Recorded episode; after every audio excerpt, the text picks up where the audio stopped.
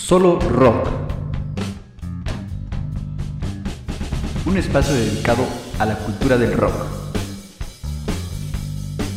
El rock va más allá de la música. Bienvenidos.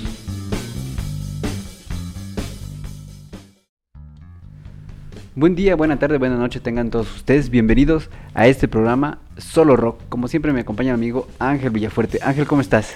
Buenas noches, Juan. Eh, buenos días, buenas tardes, dependiendo de la hora que, en que nos vean. Bienvenidos a un programa más de Solo Rock. Así es, el día de hoy tam- también transmitiendo aquí desde Sax Café y pues degustando un, un rico café, ¿verdad, Ángel? Sí, sí, con esta, con este clima que nos ya nos invade una onda, una onda fría, eh, pero buen momento para disfrutar un rico café. Así es, y una buena plática también acerca del, del rock y de estas eh, historias que venimos contando hace ya casi veintitantos programas. Y el día de hoy vamos a platicar de este álbum Urbano Historias de Rodrigo González, ¿no? Del año de 1986. Y ahorita vamos a hacer un punto aquí en el, en el año, ¿no? Sí, un bueno a un, estilo de, de, de música de rock eh, no muy no muy comercial, pero en definitiva de, de muy buena calidad. Así es, este movimiento de Rodrigo González que fue de manera independiente, este, este cassette que él empezara a promocionar desde el año de 1984 y que tuviera una edición por, por Discos Pentagrama en el año de 1986 con esta nueva portada de la fotografía de León, el- uno de los fundadores del periódico La Jornada, ¿no? Sí, sí, efectivamente. Sí, adelante, perdón. Eh, bueno, ¿qué podemos decir de Rodrigo González? Híjole, es, una e- es una trayectoria, eh, se puede decir corta, de Rodrigo, ¿no?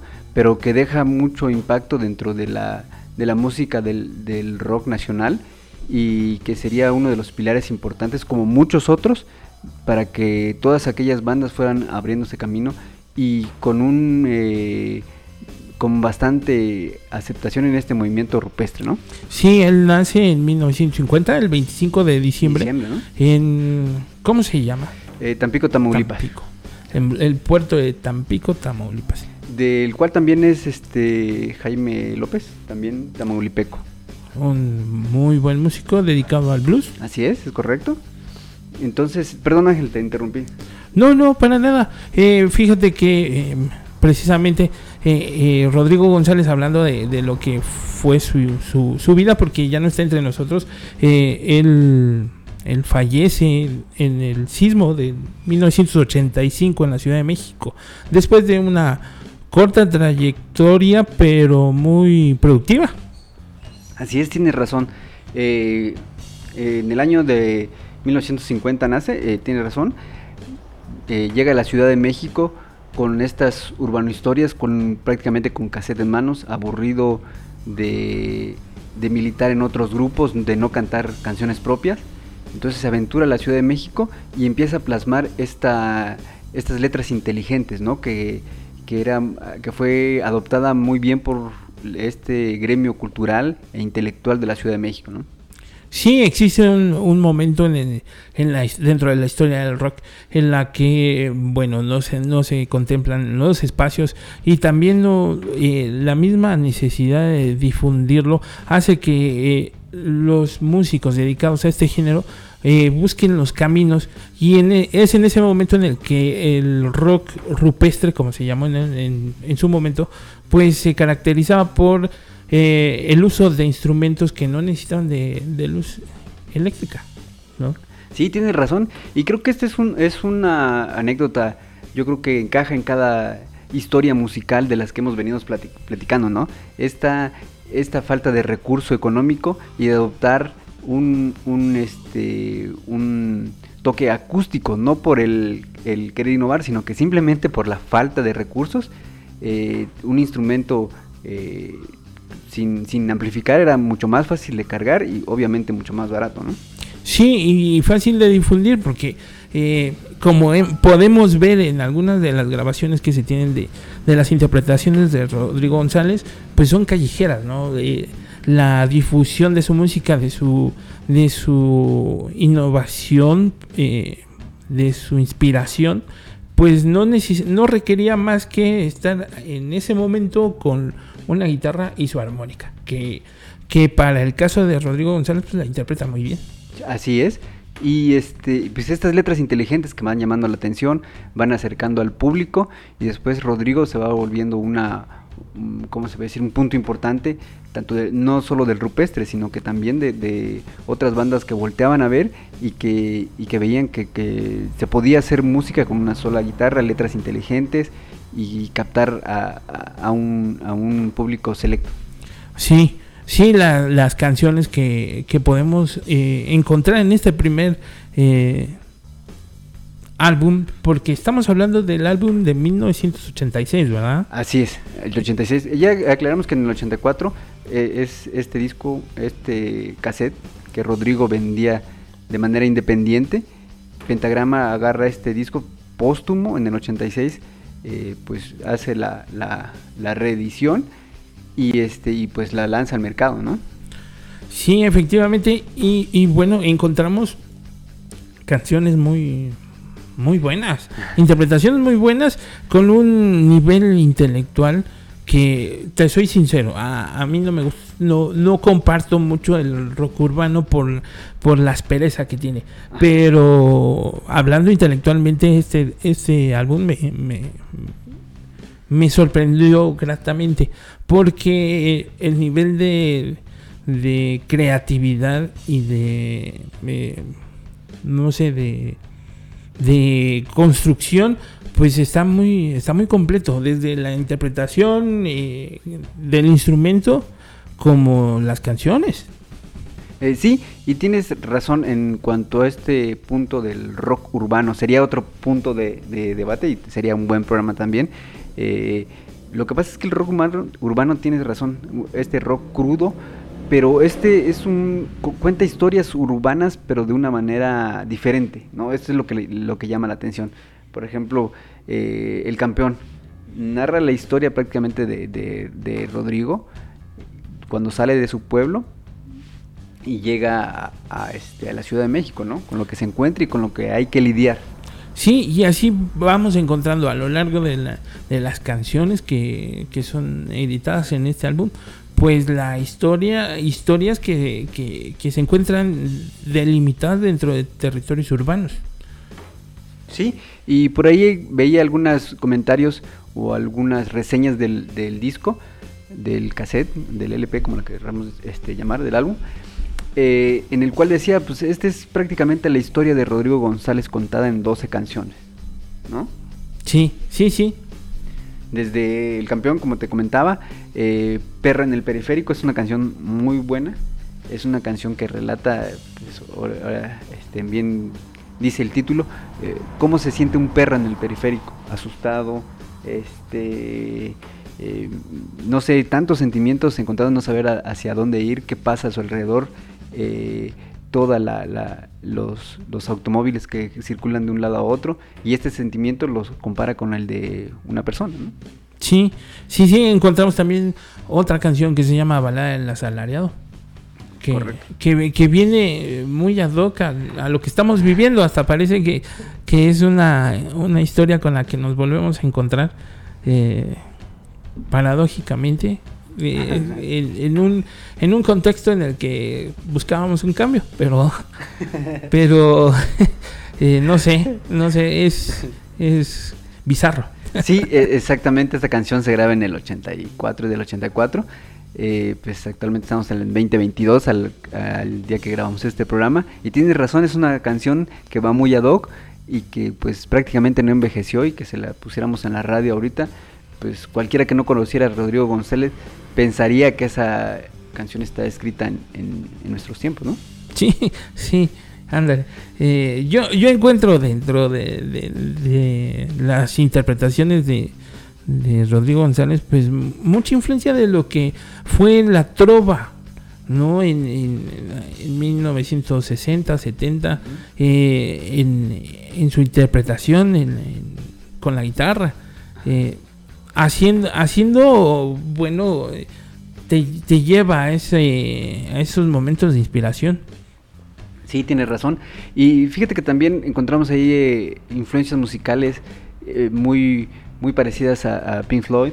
Por ahí hay algún riff, no, me, no recuerdo si es de la balada del asalariado, por ahí hay un, un, riff semejante a, Pink Floyd.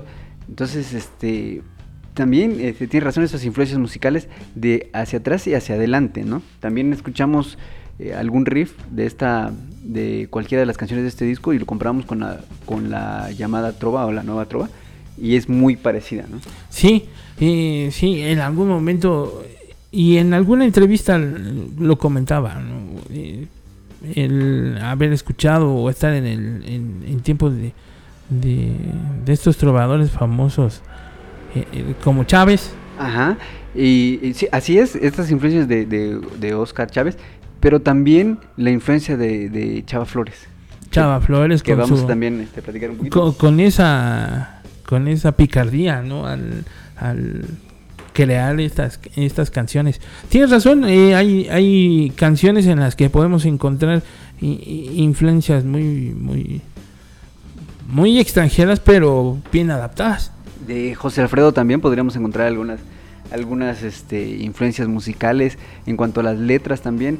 Eh, por ahí también eh, comparaban algo y se mofaban de él al decir que, en, esa época también estaba pegando muy fuerte Juan Gabriel, ¿no? Y este, Juan Gabriel también... Pero bueno, esa es otra, otra historia que no la podemos mezclar aquí, que ni siquiera va Doc, pero por ahí en una entrevista también escuché que lo que se lo comentaron y como que no le causó tanta gracia. Sí, sí, sí, definitivamente pues es un disco, eh, a mí a mí me, me, llamó mucho la, la, atención, la interpretación de, de, la guitarra, los arreglos que hace, los, los, los riffs, como, tiene, como bien mencionas. Eh, en lo personal me, me, me, gustó y me llamó mucho la atención la canción de Ratas. Eh, tanto por la fuerza que de la misma canción como la interpretación.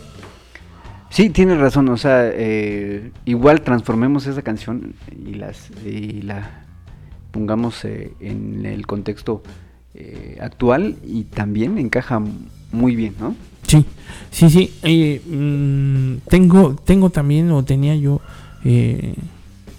en, en ese contexto, cómo es que viene una canción muy, muy importante, ¿no? Para el rock mexicano, que es eh, la estación de Metro Valderas, ah, Es correcto, ¿sí? Eh, Tienes una historia, ¿nos puedes platicar de, ella? Eh, la, estación del Metro Valderas es una canción muy, se puede decir, entre romance y un poquito de, de comicidad, ¿no? ¿Cómo es que llegas a la Ciudad de México con tu pareja y el tumulto de gente, sabemos bien que, la estación del Metro Valderas es una de las más concurridas de la Ciudad de México, como ese tumulto de gente que te lleva hacia un lado y hacia otro, pues te separa de tu, de, tu pareja y, te hace perder y te la lleva hacia un lado y vas buscando de, vagón en vagón. Y, toda esa historia que, narra Rodrigo que eh, el Tri la grabaría en el de Simplemente, en el 85. Ajá. Este. Sí, sí, sí, es correcto. Ok. Eh, pero por ahí cambiar, cambiaría la letra. Al cambiarle una, unas, este, la letra, perdón, eh, cambia el sentido de la, de la canción, ¿no? Al decir al último que ella, en, eh, lugar de, perderse en el tumulto, aparte de perderse en el tumulto, se, se convierte en, en, prostituta, ¿no? Y por ahí hay una, una, una entrevista Rodrigo González y Alejandro Lora.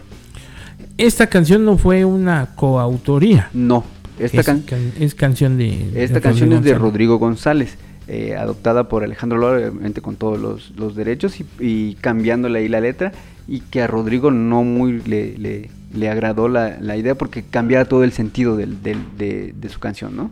Sí, sí, sí. Y yo pensaba, yo hubiera pensado y, y estuve equivocado mucho tiempo creyendo que esa canción eh, la, había, escrito eh, Alex Lora. No, no es la, de la autoría de, Rodrigo González. Al igual que no tengo tiempo, también la hemos escuchado en voz de por ahí de, varios artistas, La Barranca, Santa Sabina, este, no sé, varios, varios artistas han hecho este, este cover eh, tributo a, Rodrigo, que también es una de las canciones más emblemáticas, ¿no? Y que va muy ad hoc con lo que, con lo que él vivió. Sí, en general la, la, influencia de, de, su interpretación también puede verse relacionada con lo que haría en el extranjero Bob Dylan. Un estilo muy similar. Así es, y él, él bien lo comenta, que es una de las influencias más, más este, marcadas dentro de su repertorio musical, la de Bob Dylan. Sí, interpretado y llevado a un, punto muy, muy, profesional. Sí, y, obviamente este, este movimiento rupestre, eh, su fallecimiento, eh, lo llevarían a catapultar su, su carrera más allá ¿no? de, su fallecimiento, ¿no? que, que, se, que se hayan editado más discos, Pentagrama por ahí se quedó con las canciones, eh, sabemos de este legado musical con, con, con la hija de, de, Rodrigo, que también por ahí eh, incursionó en la, en la música. Este, este sentimiento cultural y, pues se ve reflejado en, la sangre, ¿no? Sí, así es. Así es. Y pues los tamaulipecos orgullosos de tener a, Rodrigo, que tengo entendido que cada año eh, hacen un, un homenaje a, Rodrigo González. ¿Hay un monumento en la estación también? En la estación, claro que sí. conocemos el, este, el estatua que está por ahí eh, en, el, en la estación del Metro Banderas, que también eh, el que tomó la foto, León, no me acuerdo del nombre, León, eh, em, fundador de la jornada, fue el precursor de esta, de esta, de esta obra, ¿no? de la estatua de Rodrigo González en el Metro de Valderas. Sí, el, poeta, llamado el poeta del nopal. Así es, eso se nos faltaba comentar, ¿no? El, este apodo que le, que le pondrían, eh, el profeta del nopal, y pues quedaría también a, eh, impulso a otro movimiento llamado Heavy Nopal, ¿no? Sí, sí, es correcto. Llamado este, este, este, movimiento Heavy Nopal, que por ahí también el, grupo Heavy Nopal, también del mismo movimiento del nombre, llevaría las canciones de Rodrigo González eh, interpretándolas y como emblema también. A otro género. A otro género, exactamente, de la mano de Rodrigo Levario. Pues, pues, ¿qué, qué más podemos decir? Eh, hay, hay, ¿Cuántos álbumes se publican póstumos? Eh, si no mal recuerdo, son tres. Bueno, tomando en cuenta la Urbano Historias, son cuatro. Son cuatro. Son cuatro, póstumos, ¿no? Él no escucharía más que el, primero. Que tenemos un detalle muy importante ahí, ¿no? En el nombre, la H. Ajá, sí, parecería una un error una, una omisión a la correcta escritura del español, pero eh, contemplando este movimiento cultural e intelectual, pues viene a ser un, un título muy muy especial al, verse eh, conjugadas las dos, las dos palabras, ¿no? Urbano historia. Así es, y la H llevada eh, al, principio, ¿no? Cualquiera diría, pues estos no, no, supieron escribir o escribieron mal. No, pero así es, está, está este título del, álbum. Desde ahí se nota el ingenio, ¿no? Que tenía Rodrigo. Sí, sí. Desde ahí se nota el ingenio.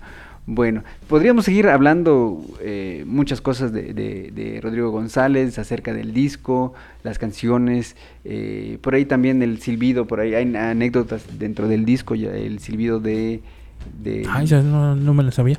Por ahí hay un silbido en la balada del asalariado, al final, que eh, por ahí comentan que ese silbido se lo hacía Amanda Ladena, a, a, su hija, cuando llegaba a, visitarla, ¿no? Por ahí hay un silbidito al, al final. ¿no?